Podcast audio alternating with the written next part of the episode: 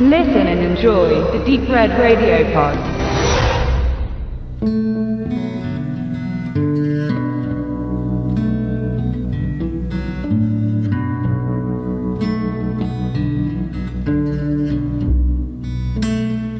Der deutsche Verleihtitel Dirty Trip ist für den Film Mississippi Grind wie ein Schlag ins Gesicht.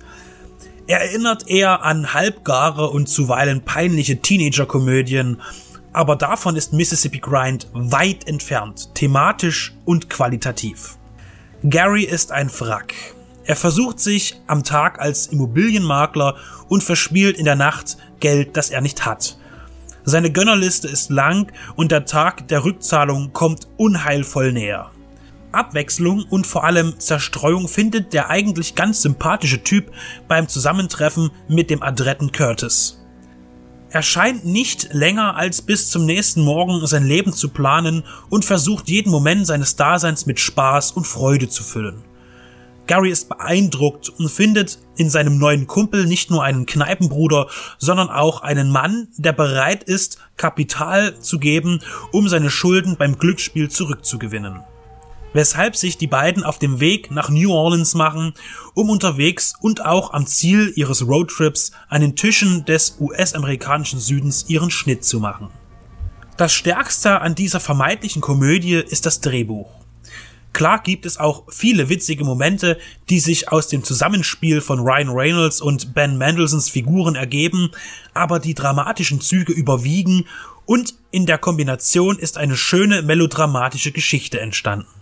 Mit dieser Mischung sind das Autoren- und Regieduo Anna Bowden und Ryan Fleck in ihrem Schaffen bereits erfolgreich gewesen und positiv aufgefallen.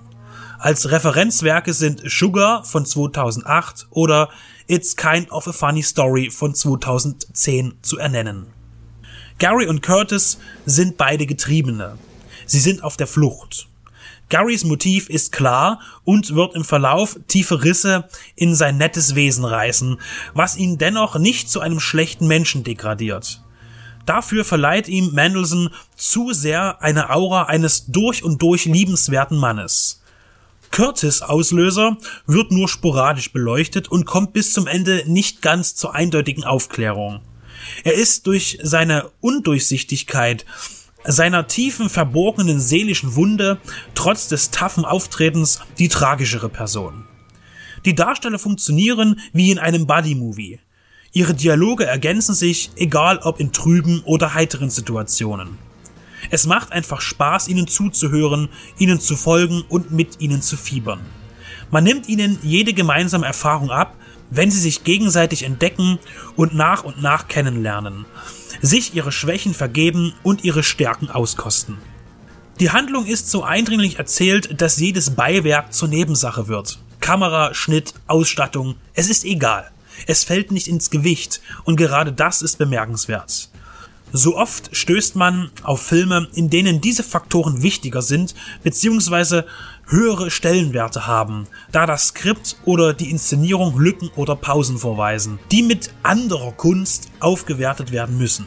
Es ist absolut nichts gegen die handwerklichen Künste von Cinematografie und Schnitt zu sagen, aber hier regiert das Skript allein und die Darsteller, die in ihm aufgehen. Keine Frage. Hier ist eine grandiose Tragikomödie entstanden, die ihre Charaktere sehr ernst nimmt und in Deutschland mit einem grässlichen Titel gestraft wurde.